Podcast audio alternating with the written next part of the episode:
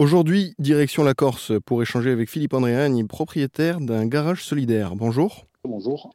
En Corse, la mobilité, c'est assez compliqué pour ceux qui n'ont pas de voiture. C'est pour pallier à ce manque que vous avez décidé de créer ce garage solidaire? On a créé ce garage solidaire pour pallier à ce manque de mobilité. Euh, les gens ont des problèmes de, pour se déplacer. Euh, chez nous, on sait que le moins de trajet, c'est voilà, en voiture. Euh, vous prenez, nous, on est, on est basé sur la zone d'activité de canton de Calvi, mais d'où on est, nous, pour aller à Calvi, c'est 7 km. Euh, à pied, voilà, ça peut se faire, mais bon, il y a 7 km. L'aéroport Calvi, c'est pareil, c'est 7 km. si on veut aller, je dirais, au pôle emploi de, de il y a Île-Rousse, c'est 20 km, il n'y a, pas de moyen, de transport en commun, il n'y a rien. Ça fait que ça devient de suite compliqué.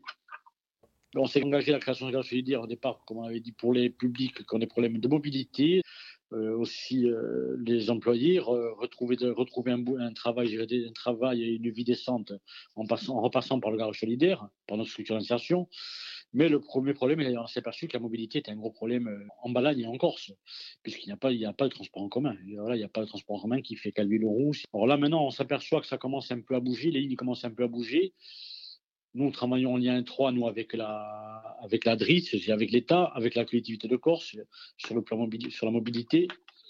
Nous faisons partie du réseau mobile, qui est un réseau national. Et, mais on s'aperçoit que les besoins sont toujours, sont toujours les mêmes et on a du travail à faire. Est-ce que vous êtes bien accompagné par euh, les collectivités, les acteurs territoriaux? On travaille en lien étroit avec la collectivité de Corse, ça c'est sûr, euh, parce qu'ils se sont vraiment pris à, voilà, ils ont pris à bras le corps le, problème, je dirais, de, de, précarité, le problème de mobilité, le problème de, de, de gens qui n'ont pas de, qui pas à travailler par rapport à la mobilité. Ils ont pris ça à bras le corps. Après, c'est sûr que c'est un travail long année. Voilà, on travaille, on travaille bien avec eux. Voilà, après, il faut tant que les choses se mettent en place, que ça bouge. Voilà, nous sommes, nous, nous sommes sur un territoire où c'est compliqué et nous faisons, nous essayons de notre manière de faire avancer les choses et tous les jours un peu plus. Comment est-ce que vous faites pour savoir qui est dans le besoin justement? Ben, nous, déjà, nous travaillons bien étroit déjà avec le Pôle emploi. Ce fait que toutes les personnes qui passent pas chez nous passent inscrites au Pôle emploi. Alors souvent, euh, nous, nous, recrutons par le biais de Pôle emploi. Euh, souvent, des personnes sont envoyées directement par le Pôle emploi pour travailler chez nous. Et des personnes qui sont dans le besoin, qui ont une mobilité aussi, ça passe par le Pôle emploi, ça passe par les, services sociaux. Euh, voilà, on, travaille avec tous, ces, organismes-là. Et c'est là qu'on arrive à détecter les personnes qui en ont besoin. Quand une personne n'a pas, de, pas mobile, qui n'a pas de voiture pour se déplacer, le pôle emploi nous contacte pour savoir si on a une petite voiture à vendre d'occasion. Euh, on avait mis en place un système de location solidaire qu'on a arrêté avec le confinement, qui va redémarrer là prochainement.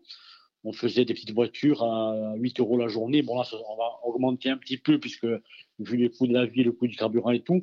Mais voilà, c'est vraiment un tarif solidaire, euh, une voiture à la journée ou au mois pour un retour à l'emploi, une première embauche, le temps d'avoir, j'irai, un ou deux salaires, de pouvoir euh, avoir un microcrédit parce qu'on travaille aussi avec, euh, avec l'ADI, qui, fait, qui a mis en place le microcrédit, le microcrédit pour les personnes qui sont vraiment en minima sociaux.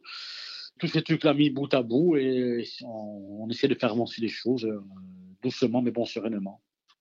Et c'est la bonne nouvelle du jour pour pallier au manque et à la précarité euh, dans les transports.